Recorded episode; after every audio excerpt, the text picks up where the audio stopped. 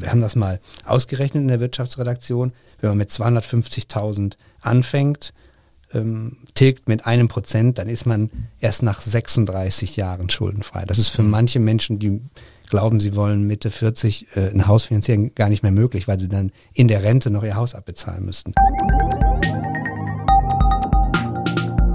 Economy mit K. Mit Martin Dovideit. Willkommen beim Kölner Stadtanzeiger, willkommen bei Economy mit K. Das K steht ja immer hier für Köln und ich spreche mit Menschen, die die Wirtschaft vorantreiben oder sich mit ihr besonders gut auskennen in Köln und der Region. Aber zuerst ein paar Worte von unserem Sponsor. Economy mit K wird unterstützt von der Köln Business Wirtschaftsförderung.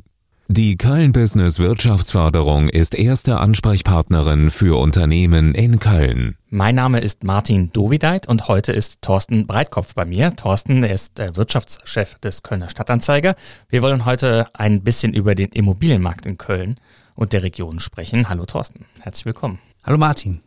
Ja, du beschäftigst dich sehr intensiv mit den unterschiedlichen Aspekten des äh, Immobilienmarkts hier in der Redaktion. Und lass uns mal ganz oben äh, anfangen, ähm, sowohl räumlich als auch preislich. Also in einem der ikonischen Kranhäuser direkt am Rhein steht nämlich ein Penthouse zum Verkauf, blickt nach Süden von einer Ecke des Balkons auch direkt auf den Dom. Kaufpreis 8,9 Millionen Euro. Äh, allerdings ist die Anzeige seit einigen Monaten online. Es findet sich kein Käufer. Was ist denn da los am Immobilienmarkt? Ja, dafür sagen die Immobilienmarktbeobachter, es gebe zwei Effekte. Das eine ist auch der gestiegene Zins. Also wer sehr, sehr viel Geld anlegen kann und bisher immer nur 0% bekommen hat, für den war eine Immobilie ein ganz toller Anreiz.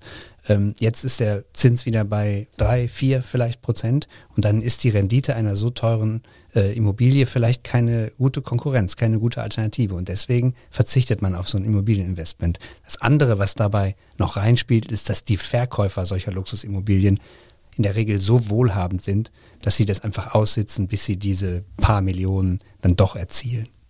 Also der Verkäufer hat beim Kranhaus wahrscheinlich keinen Druck, äh, schnell an Geld zu kommen. So ist es. Und ein Käufer will eigentlich damit Geld verdienen und nicht darin wohnen. Geld verdienen oder es ist ein Prestigeobjekt und dann ist es völlig egal, wo der Zins steht. Mhm. Okay, naja gut, aber das ist natürlich etwas, äh, das jetzt nicht jeden interessiert, äh, eine 8,9 Millionen Euro teure Wohnung zu kaufen. Äh, wir haben uns drei Themen vorgenommen für das Gespräch. Zum einen eben Eigentum, wie bei der Wohnung im Kranhaus, dann aber auch Wohnen zur Miete und zu guter Letzt auch ein bisschen auf die Büroimmobilien zu gucken. Da tut sich auch einiges, nicht nur wegen des Trends zum Homeoffice. Ja, äh, der Markt ist auf jeden Fall in allen Segmenten äh, heftig durchgerüttelt worden in den letzten vier, fünf äh, Quartalen. Ähm, dann lass uns doch mal drauf schauen, wie sieht's aus für Menschen, die in Köln oder der Region gerade eine Wohnung oder ein Eigenheim kaufen wollen? Also bisher sieht man, äh, dass die Angebote ähm, länger im Netz stehen, auf den einschlägigen Portalen, als das bisher der Fall war. Da müssen wir nochmal klar machen, da reden wir von Verkauf, nicht von bei, Mieten. Bei Verkauf, ja, exakt. Also das war in den Hochzeiten, als die Zinsen sehr niedrig waren, die, die Wohnungsnot sehr groß war, da waren Anzeigen drin, zwei, drei Tage waren die weg. Jetzt äh, wird darüber spekuliert, ob die Preise fallen oder nicht. Wenn man in diese Portale guckt, sieht man eigentlich keine fallenden Preise. Man sieht aber einen anderen Effekt, nämlich dass diese Wohnungen oder Häuser dort über Wochen, über Monate stehen. Daraus kann man jetzt zwei Sachen schließen. Entweder die Verkäufer glauben an höhere Preise, die sie jahrelang gewohnt waren und warten einfach ab, wie im eben geschilderten Beispiel mit den Luxusimmobilien. Oder diese Portale decken nicht den Preis ab. Und es sind ja Angebotspreise, die da stehen. Und es kann sein, dass die Immobilien zu einem Wert weit darunter über den Tisch gehen. Dafür gibt's aber keine seriösen Statistiken bislang. Mhm. Ja, es gibt so ein paar Indizien, dass die Preise tatsächlich äh, runtergehen, aber natürlich ein Immobilienportal, auf dem die Anzeige steht, dort erfährt man nicht, zu welchem Preis sie wirklich äh, weggegangen ist. Ja, äh, warum hat der Immobilienmarkt denn diese Wandlung so, äh, so durchgemacht? Ähm, nach dem Ausbruch des äh, Ukraine-Kriegs ähm, ist ja die Inflation gestiegen. Ähm, die äh, haben wir ja alle gemerkt im Supermarkt, die Preise steigen, äh, Energiepreise braucht man gar nicht erwähnen. Die Zentralbank hat dann mit steigenden Zinsen reagiert und dadurch sind natürlich auch die Zinsen für Baudarlehen gestiegen. Du hast schon gesagt, ich habe auch nochmal nachgeguckt, für zehnjährige Finanzierung vor dem Krieg ein Prozent Zins pro Jahr. Jetzt sind wir bei ziemlich genau vier Prozent, immer ein bisschen drüber, ein bisschen drunter. Ähm, diese Finanzierungskosten, die so gestiegen sind, welche Auswirkungen äh, hat das? Also der Hauptgrund ist natürlich der Zinsanstieg, ganz klar. Und wenn man immer nur die Prozentzahlen sieht und jetzt Mathe nur Grundkurs hatte, dann denkt man, naja, ein Prozent, vier Prozent, das sind niedrige Zahlen. Aber wenn man einfach äh, ähm, ähm, einen Dreisatz macht, dann ist vier Prozent äh, viermal oder dreimal, viermal. Also vier Prozent halte ich noch für ein bisschen niedrig, aber die, die Zinslast ist dreimal, viermal, fünfmal so hoch wie vorher. Und das sorgt dafür, dass ein großer Kreis von Menschen äh, ausgeschlossen ist davon, überhaupt dann eine Finanzierung zu bekommen, stemmen mhm. zu können. Das ist der Grund. Und die Banken haben ja reagiert. Die Banken leben zu einem sehr großen Teil davon, dass sie Immobilienkredite ausgeben. Das ist sozusagen das Brot- und Buttergeschäft. Und jetzt äh, ziehen sich Leute zurück, die keine Immobilienfinanzierung sich leisten können. Wie haben die Banken reagiert darauf? Also die Banken sagen für das laufende Geschäft noch nicht viel, das ist auch geschickt von den Banken, aber gerade ist ja die Berichtssaison vorbei und der Sparkassenverband sagt beispielsweise, dass das ähm, Baufinanzierungsgeschäft im letzten Quartal 22, als die Zinsen ja noch gar nicht so hoch waren, schon so ungefähr um ein Viertel eingebrochen ist. Mhm. Das ist ja enorm, ja. Mhm. Wir reden beim Wirtschaftswachstum von ein, zwei Prozent und da ist ein Marktsegment, von dem jeder betroffen ist, um ein Viertel eingebrochen. Und vieles deutet darauf hin, dass, der Tendenz, dass die Tendenz sich so fortgesetzt hat. Und jetzt suchen die Banken natürlich nach Wegen, trotzdem wieder Baugeschäft zu machen. Da wolltest du, glaube ich, drauf hinaus. Genau, ja. Was machen sie denn, damit äh, wir uns vielleicht den Kredit doch noch leisten können? Ja, genau. Um in Köln zu bleiben, die, die Sparkasse Köln-Bonn hat immer zwei, anderthalb Prozent Mindesttilgung pro Jahr angesetzt in dieser Niedrigzinsphase, um sicherzustellen, dass die Leute sich nicht verzocken, dass sie nicht äh, auf Kante genähten Immobilie kaufen und dann nach 10 oder 15 Jahren im Grunde immer noch vor einem Berg von Schulden stehen, den sie dann nicht beseitigen können. Jetzt ist aber der Kreis der Menschen, die sich Finanzierung noch leisten können, sehr klein geworden und deswegen hat die Sparkasse Köln-Bonn die Mindesttilgung auf nur ein Prozent gesenkt. Das heißt, Tilgung, ich nehme auf 200.000 Kredit, sage ich jetzt mal, Mindesttilgung ein Prozent nur noch. Das heißt, in einem Jahr muss ich von den 200.000 nur 2.000 Euro zurückzahlen. Am Anfang, genau so. Genau so sieht's aus. Die Commerzbank hat das gleiche schon vorher getan, die Deutsche Bank auch. Die machen nicht so richtig deutlich, ob sie nicht schon immer so niedrige Tilgungen hatten. Mhm. Allerdings ist, also das erweitert den Kreis der Menschen, die erstmal eine Finanzierung stemmen können, hat aber eine gewaltige Schattenseite. Dann erklär mal die Schattenseite. Ja, die gewaltige Schattenseite ist, dass man halt weniger tilgt. Das heißt, am Ende des Kredites hat man noch viel, viel mehr ähm, Schulden. Also wir haben das mal ausgerechnet in der Wirtschaftsredaktion. Wenn man mit 250.000 anfängt, ähm, tilgt mit einem Prozent, dann ist man erst nach 36 Jahren schuldenfrei. Das ist für manche Menschen, die glauben, sie wollen Mitte 40 äh, ein Haus finanzieren, gar nicht mehr möglich, weil sie dann in der Rente noch ihr Haus abbezahlen müssten. Zum Vergleich, wenn man 1,5 Prozent tilgt, wäre man nach 29 Jahren und 8 Monaten schon schuldenfrei. Außerdem ist es auch teuer. Wir haben das mit den, mit den gleichen Tilgungssätzen 1 und 1,5 einmal durchgerechnet und wenn man ein Prozent tilgt, zahlt man über, wir haben aus Vereinfachungsgründen gesagt, der Zins bleibt immer bei 4,5 Prozent über die ganze Laufzeit. Ist unrealistisch, aber muss man ja so annehmen. Wir wissen ja nicht, wo er ist. Würde man 280.000 Euro an Zinsen über die ganze Laufzeit zahlen. Bei 1,5 Prozent wären es nur 218.000.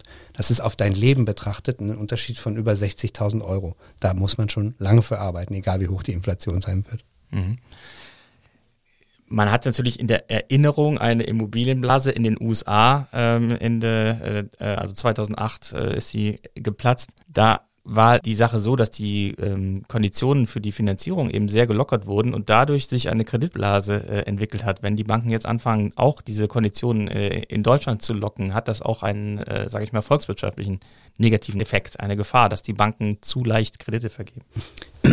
Die Banken weisen immer diese, diese Gefahr der Blasenbildung von sich vom deutschen Markt und ich glaube, da liegen sie auch nicht ganz falsch. Das hat zwei Gründe. Zum einen ist Deutschland ziemlich einzigartig auf der Welt damit, dass man Zinsbindungen von 10, 15 oder 20 Jahre hat. Wer also ein Haus baut oder gebaut hat, weiß für viele Jahre, was auf ihn zukommt. Mhm. In Holland, in Kanada, in den USA hat man variable Zinsen. Das heißt, von so einer Zinswende wird man mitten im Kredit eiskalt erwischt. Zum Zweiten haben die Banken hoch und heilig versprochen, dass sie Kredite nur mit relativ hohen Tilgungen abgeschlossen haben. Das heißt, jemand, der jetzt noch fünf Jahre zu finanzieren hat, aber jetzt einen niedrigen Zins zahlt nur ein Prozent und hat, wenn er vernünftig war, eine hohe Tilgung abgeschlossen, die Banken beteuern, dass sie solche Verträge gemacht haben, dann hat er nicht mehr viel Anschluss zu finanzieren. Deswegen glauben Marktbeobachter und ich im Übrigen auch, dass es nicht zu einem Platzen einer Blase kommt. Es wird vereinzelt Menschen geben, die ihre Immobilie verkaufen müssen. Das liegt aber nicht am Zins, das liegt an Ehescheidungen oder anderen Ursachen, vielleicht an Arbeitslosigkeit, aber das ist nicht das Gros der Sachen. Ich glaube nicht, dass da eine, eine Blase platzt. Der Effekt, dadurch, dass sich gerade weniger ähm, Leute eine Immobilie zum Kauf leisten können, wie schlägt der denn durch? Wird es Jahrgänge geben, deiner Meinung nach, die eben ohne äh, die Chance auf Eigentum quasi auf die Rente zu? Nein, nein, das glaube ich nicht. Die Menschen müssen nur, was auch früher schon äh, mal beobachtet worden war, müssen nur, denke ich, flexibler werden. Ähm, und da gibt es ja auch einige Zeichen, die darauf hinsprechen. In Köln wird sicher nicht jeder mit einem mittleren Einkommen Eigentum erwerben können. Das ist so, dafür gibt es zu viele Menschen, die das wollen. Ähm, je weiter man aber pendelt, desto eher ist es möglich, mit einem durchschnittlichen Einkommen oder fairerweise mit einem durchschnittlichen Doppelverdienereinkommen sich eine Immobilie zu kaufen. Da gibt es aber, da kommen wir ja gleich sicher noch drauf, unterschiedliche Regionen. Denn der Speckgürtel Kölns ist preislich von Köln kaum zu unterscheiden. Das ist in Düsseldorf genauso eher sogar umgekehrt. Es gibt Bereiche in Bergisch Gladbach oder in Düsseldorfer Umland, da sind die Preise höher als in den jeweils dazugehörigen Metropolen. Mhm. Weil dort die Grundstücke mit Garten etc. sind, die auch sehr viele Menschen dann interessieren, die wenn, eigentlich an der Stadt hängen, ja, wenn du Nähe wohnen wollen. Wenn du ein hohes Einkommen hast und könntest dir mit Ach und Krach in ähm, Köln eine Eigentumswohnung leisten und willst aber wenigstens einen kleinen Garten haben, dann kriegst du auf der Rückseite von Köln aus gesehen, von Bergisch Gladbach, vielleicht schon ein kleines Reihenhaus und das ist dann attraktiv. Wenn man davon spricht, dass Bevölkerungsgruppen, die sich weder in Gladbach noch in Köln Eigentum überhaupt leisten können, dann muss man viel weiter ins Umland gucken. Mhm. Auch das ist natürlich ein Trend, der zu beobachten ist. Also, dass die Wegzüge aus Köln raus immer weiter äh, entfernt äh, stattfinden. Aber durch Homeoffice etc. wird es auch ähm, für viele Menschen wiederum attraktiver, das zu tun. Ja, da gibt es ja äh, exakt, also Homeoffice ermöglicht es dir ja auch äh, zu arbeiten an einem Ort, der wirklich so weit entfernt ist, dass tägliches Pendeln fast nicht möglich ist.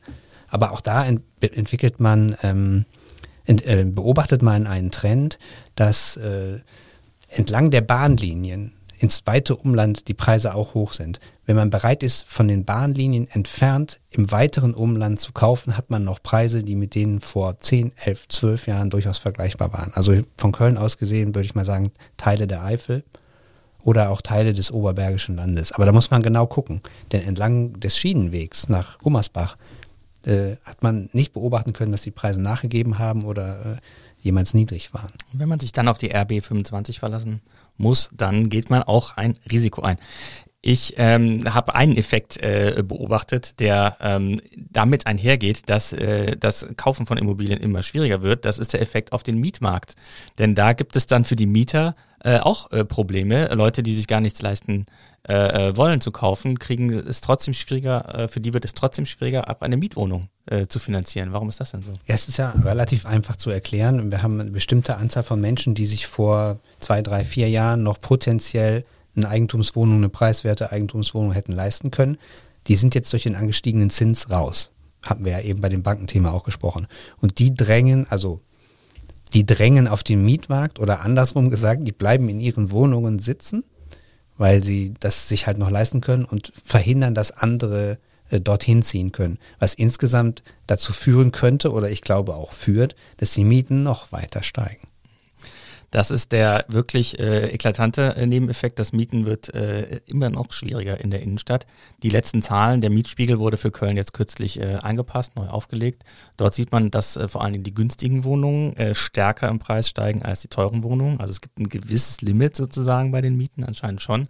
Aber es trifft die, die ähm, eigentlich äh, die größten Schwierigkeiten haben, sich Wohnraum leisten zu können die, die gerade an der Grenze waren, spülen mhm. halt da rein und die, die an der untersten Grenze der Zahlungsbereitschaft waren, die fliegen raus, muss man blöderweise so sagen, weil natürlich ist ein Vermieter, entweder ist er ein Unternehmer oder eine Genossenschaft, denkt auch unternehmerisch oder ist ein Privatmann, aber jeder möchte eine Rendite mit seinem Objekt erzielen und daher nimmt er sich den finanzstärksten ähm, Mieter rein. Das ist ökonomisch nachvollziehbar, sozial ist es kritisch zu bewerten.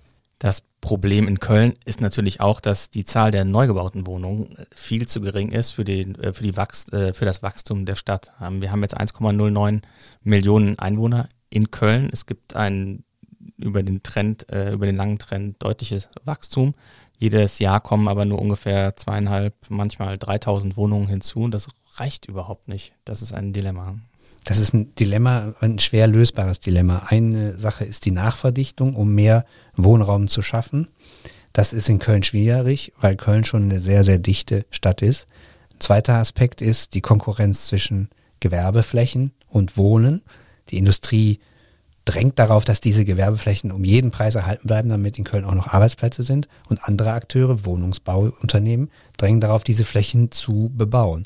Ist die Frage, wer sich durchsetzt und ist am Ende auch die Frage, was besser ist für Köln. Weil in Köln, wo man nur wohnen und nicht arbeiten kann, ist auch ähm, kritisch zu betrachten. Na gut, also die Immobilienentwickler, die stimmen natürlich dieses Lied an und sagen, es gibt einfach keine Grundstücke, gebt uns Grundstücke äh, und wir bauen.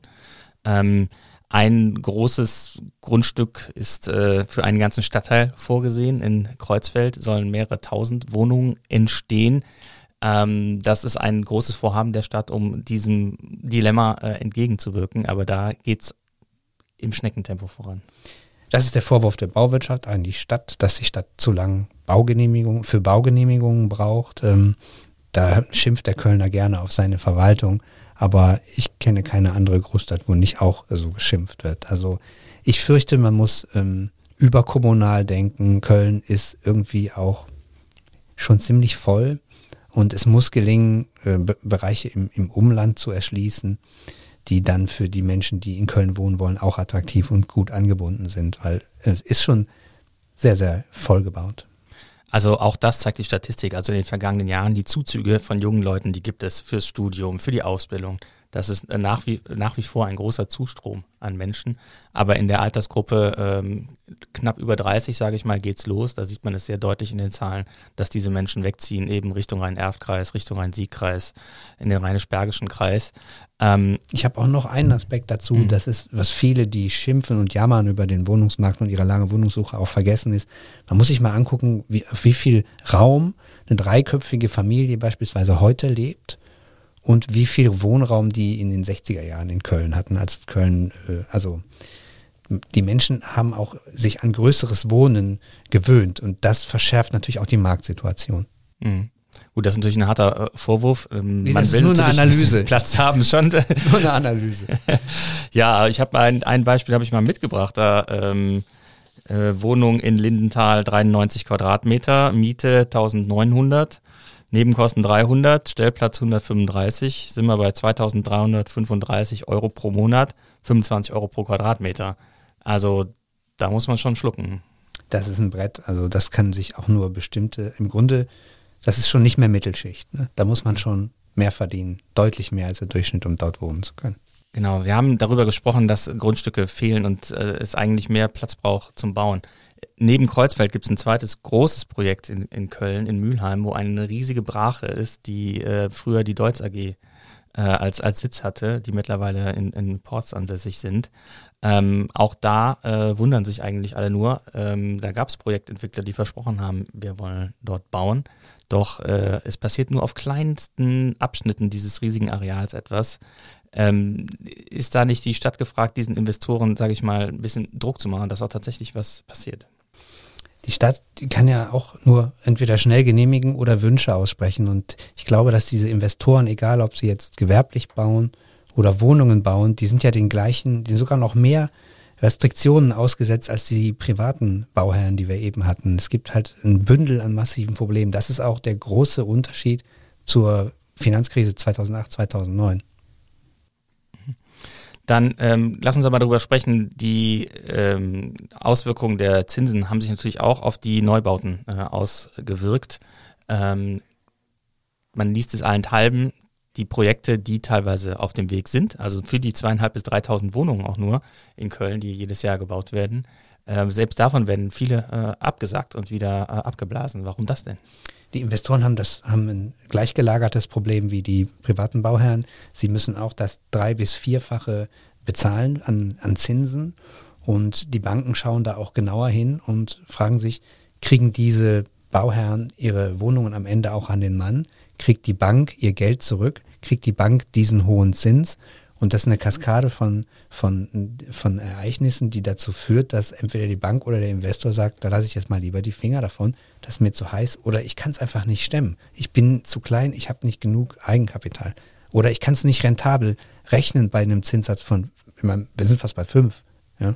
Mhm.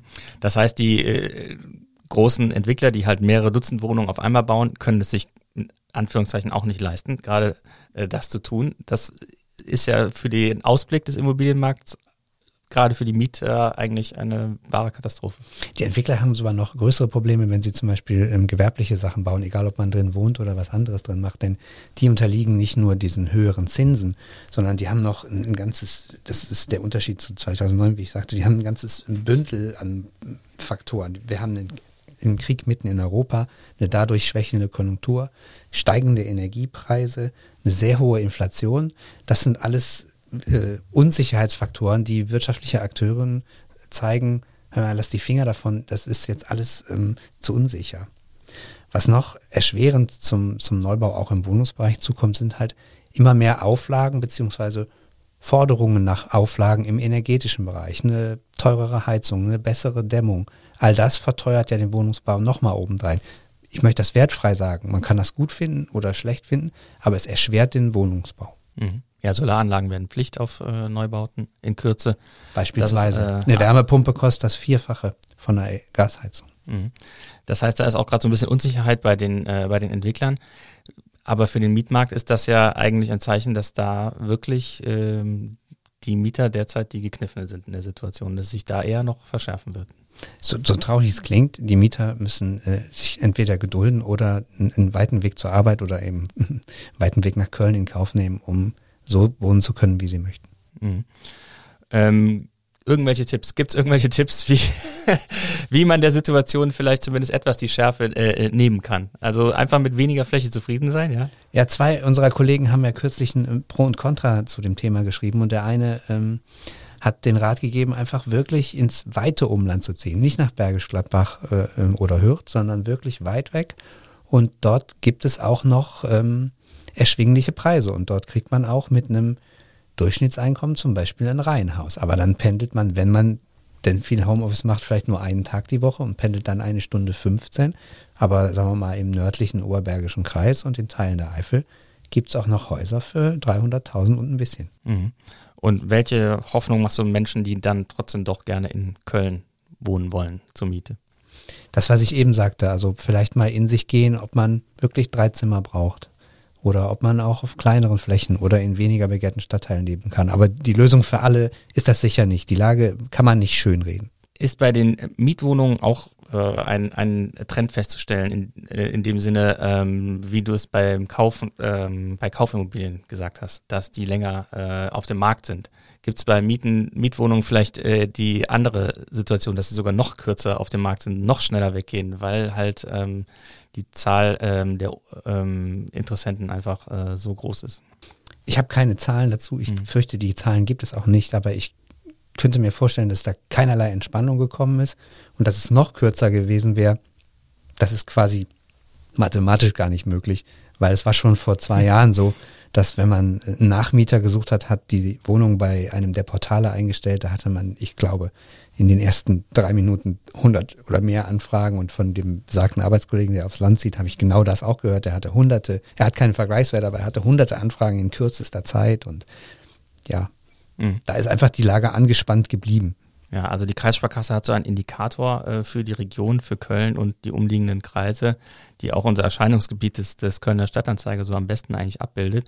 Und da sieht man auch, dass der Nachfrageindikator, wie Sie es nennen, für Mietwohnungen mehr oder weniger konstant ist. Der hat sich durch diese ganze Zinsentwicklung nicht äh, weiter bewegt, äh, während die Nachfrage nach den Eigenheimen und Eigentumswohnungen da wirklich richtig äh, eingebrochen ist. Die war extrem hoch und jetzt ungefähr wieder auf dem Niveau von äh, vor der Niedrigzinsphase, also 2013, so eine Anpassung an früher, sage ich mal. Ja. ja. Ähm, es gibt natürlich auch geförderten äh, Wohnungsbau, der die Situation auch äh, ähm, äh, vielleicht etwas lindern könnte. In, äh, in Köln gibt es die GAG als äh, ähm, städtische Wohnungsbaugesellschaft, äh, die Wohnungen baut. Ähm, auch die brauchen natürlich äh, Grundstücke. Das haben mir die Geschäftsführerin hier auch äh, erklärt, dass es bei ihnen eigentlich auch das größte Problem ist. Sie würden gerne mehr bauen. Wäre das vielleicht äh, ein Ansatz zu sagen, wir fördern mehr Wohnungsbau auf äh, Landesebene, als es derzeit geschieht? Ich glaube, ich bin ja kein Experte, ich bin ja auch nur ein Marktbeobachter oder der Beobachter der Marktbeobachter, aber ähm, ich glaube, das ist das gleiche Problem, wie wir es eben geschildert haben. Auch da, auch beim geförderten Wohnbau braucht man ja wirtschaftliche Rahmenbedingungen, die eine Investition rechtfertigen, die der Bank auch sagen, diesem Bauträger äh, kannst du Geld geben, weil das geht alles auf. Und das ist mit diesen eben skizzierten Unsicherheiten da genauso schwierig. Was theoretisch denkbar wäre, und das ist ein alter äh, Reflex in allen Ländern der Welt, dass die öffentliche Hand, die Stadt Köln, das Land wie früher, selber Wohnungen baut. Das ist aber eine, eine politische Frage, ob man das möchte, weil man dann das Risiko mit dem Zins, mit der Unsicherheit, mit dem Krieg, mit, den, mit dem Rohstoffmangel, den wir noch gar nicht haben, mit der Inflation, der wird halt sozialisiert, den trägt dann die öffentliche Hand und damit du und ich und jeder Steuerzahler, ob er nur wenig oder viel Steuern zahlt. Und dann muss man sich die Frage stellen, ob man das möchte. Ja, die Kölner Verkehrsbetriebe, die KVB, haben tatsächlich zuletzt ein paar Mitarbeiterwohnungen gebaut, aber auch das natürlich äh, äh extrem wenige im Vergleich äh, zu der Zahl der ähm, Beschäftigten. Das die haben es ja auch schwer, das durchzusetzen. Verkehrsbetriebe sind immer defizitäre Unternehmen und dann sollen die auch noch defizitär Wohnungen bauen. Das wird schwer durchsetzbar. Das wäre natürlich eine äh, ironische Entwicklung, wenn das äh, Bauen von äh, ähm, Firmenwohnungen wieder zurückkehren würde als Trend. Da ja ähm, auf dem Arbeitsmarkt ein großer Mangel an Fachkräften äh, herrscht, ist das ja vielleicht sogar ein Modell, weil wenn der Fachkräftemangel so groß ist, dass er einen wirtschaftlichen Schaden erzeugt und ich dadurch, dass ich eine Wohnung, eine Werkswohnung habe, die Fachkraft kriege, die ich sonst nicht bekäme, dann kann das Modell ja wieder aufgehen. Das aber, glaube ich, noch Zukunftsmusik. Wir sind gespannt, ob das auch noch zu einem äh, Trend wird. Ähm, dann vielleicht ähm, lass uns mal auf die äh, Menschen schauen, die bereits eine Immobilie besitzen. Die haben es ja momentan auch ähm, nicht ganz so leicht, weil der, ähm, ähm, sage ich mal, der Druck aus, aus Berlin, äh, bestimmte Forderungen an die Eigentümer zu stellen, äh, auch äh, zunimmt. Ähm, da spreche ich natürlich zum einen von der äh, ganzen Debatte um Heizungstausch. Was ist da jetzt eigentlich beschlossen? Was ist noch in der Schwebe? Ähm, wo geht da die Reise hin? Ich glaube, so richtig beschlossen ist noch nichts. Gestritten wird hauptsächlich über das Datum, wann denn die Heizung, die mit 65 Prozent äh, erneuerbaren Energien betrieben wird, Pflicht wird. Und sie wird natürlich auch nur Pflicht bei Erneuerung. Also die Entwarnung an die, die eine fünf oder zehn Jahre alte Gasheizung haben, die müssen jetzt nicht am 1. Januar eine neue bestellen. Ähm, ich glaube, dass die sich am Ende darauf einigen werden, dass es, dass es Pflicht wird. Die Frage ist wann und die Frage ist, das sagen mir ähm, Leute aus der Handwerksbranche, wie die praktische Umsetzbarkeit aussehen wird, weil so viele Handwerker, die eine Wärmepumpe einbauen können, gibt es noch nicht. Und die berühmte Firma Fiesmann, die jetzt ja verkauft worden ist, die haben in letzter Zeit sehr intensiv damit beworben, dass sie es schaffen, mehr oder weniger Ungelernte in sechs Wochen zu qualifizieren, dass sie so eine Wärmepumpe einbauen können. Und das Versprechen konnten sie leider nicht halten, was die Handwerker sehr hämisch werden lässt. Es ist wohl einfach was ganz anderes, als eine Gasheizung einzubauen und das, man wird da einen langjährigen Engpass schaffen. Und was auch überhaupt noch nie ausgesprochen wurde, ist, wie wird das denn sanktioniert? Kommt da die Heizungspolizei und guckt, ob du in deinem Keller äh, heimlich doch noch mit Öl heizt oder eine neue, die er irgendwo gekauft hast? Also da sind noch viele Fragezeichen dran. Und das eben besprochene Problem, es macht es nochmal teurer und damit nochmal den Kreis derer, die bauen und kaufen, nochmal kleiner und damit das Problem auf dem Mietmarkt nochmal schwieriger.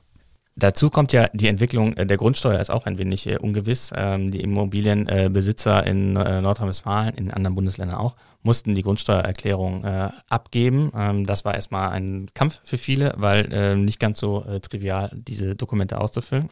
Und man weiß auch nicht, wo die Grundsteuer am Ende landen wird. Ja gut, ähm, eigentlich besteht die also Ceteris Paribus soll die Steuer nachher genauso hoch sein wie jetzt auch, nur anders verteilt. Das hat der, äh, äh, das wurde versprochen. Das ist die Auflage der Kommunen. Die Frage ist, wie es nachher ausgestaltet wird. Und da wird auch noch ein Wettbewerb unter den Kommunen stattfinden. Vielleicht ist, wird, werden das Kommunen auf dem Land nutzen und sagen, ich mache hier niedrige Grundsteuer B Grundsteuer B ist das.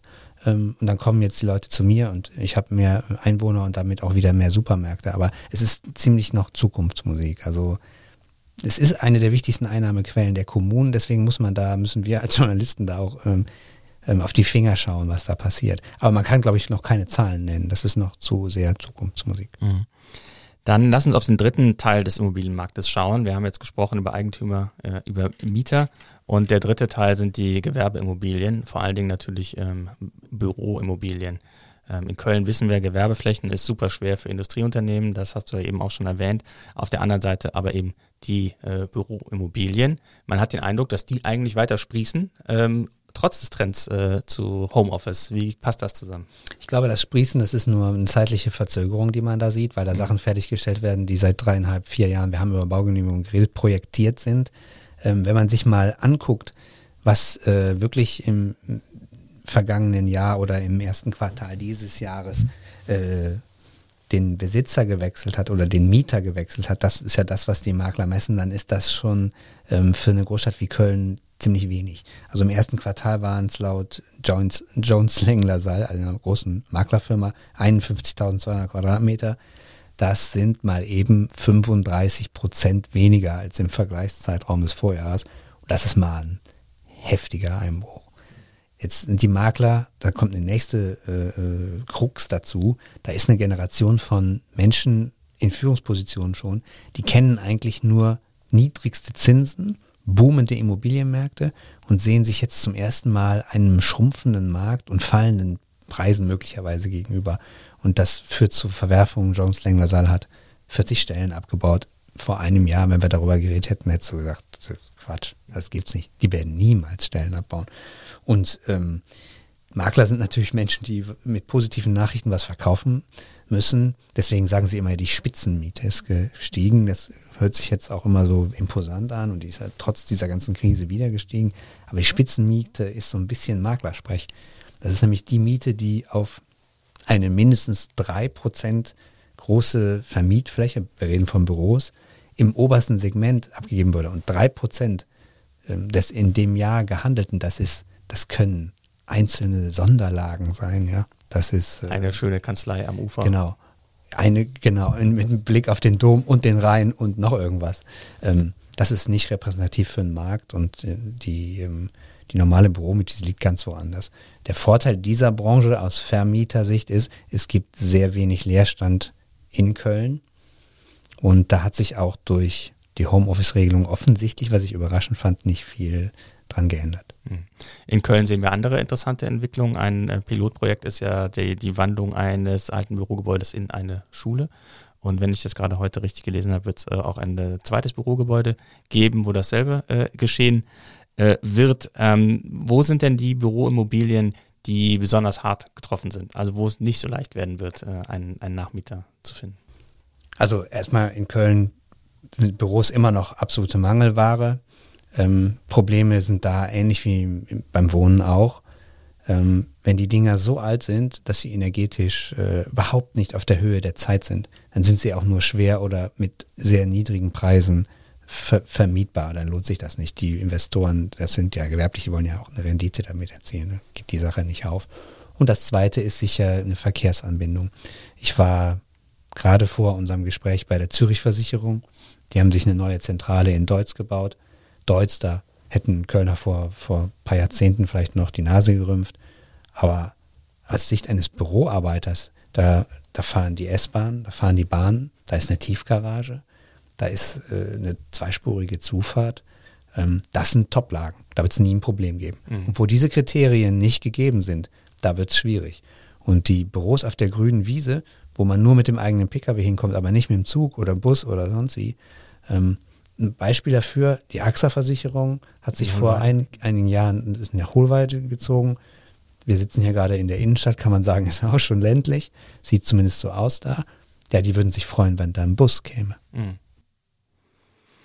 Ja, ähm, Thorsten, ganz herzlichen Dank für diesen Ausflug in die Immobilienwelt. es ist derzeit echt ein schweres Marktumfeld für alle, die eine Wohnung suchen, äh, kaufen, verkaufen sogar. Ähm, das ist äh, ein interessanter äh, Parforce-Ritt gewesen. Äh, danke dafür, dass du in die Sendung gekommen bist. Danke dir, Martin. Das war Thorsten Breitkopf, Wirtschaftschef des Kölner Stadtanzeiger. Und Ihnen äh, möchte ich gerne noch was anderes empfehlen aus dem Haus des Kölner Stadtanzeiger. Solche Podcasts äh, können wir nämlich nur produzieren, weil wir Abonnentinnen und Abonnenten haben. Und für alle unter 30 Jahren haben wir jetzt etwas Neues, KSTA Plus Next Generation. Damit ermöglichen wir allen Menschen unter 30 Jahren den Zugriff auf unsere Inhalte auf der Homepage zum Vorzugspreis von nur 3,50 Euro im Monat. Also alle Infos dazu unter ksta.de-nextgen. Wir hören uns dann in der kommenden Woche wieder bei Economy mit K und wie immer, ich freue mich über jeden, der uns abonniert und empfiehlt. Tschö. Economy mit K wird unterstützt von der Köln Business Wirtschaftsförderung. Die Köln Business Wirtschaftsförderung ist erste Ansprechpartnerin für Unternehmen in Köln.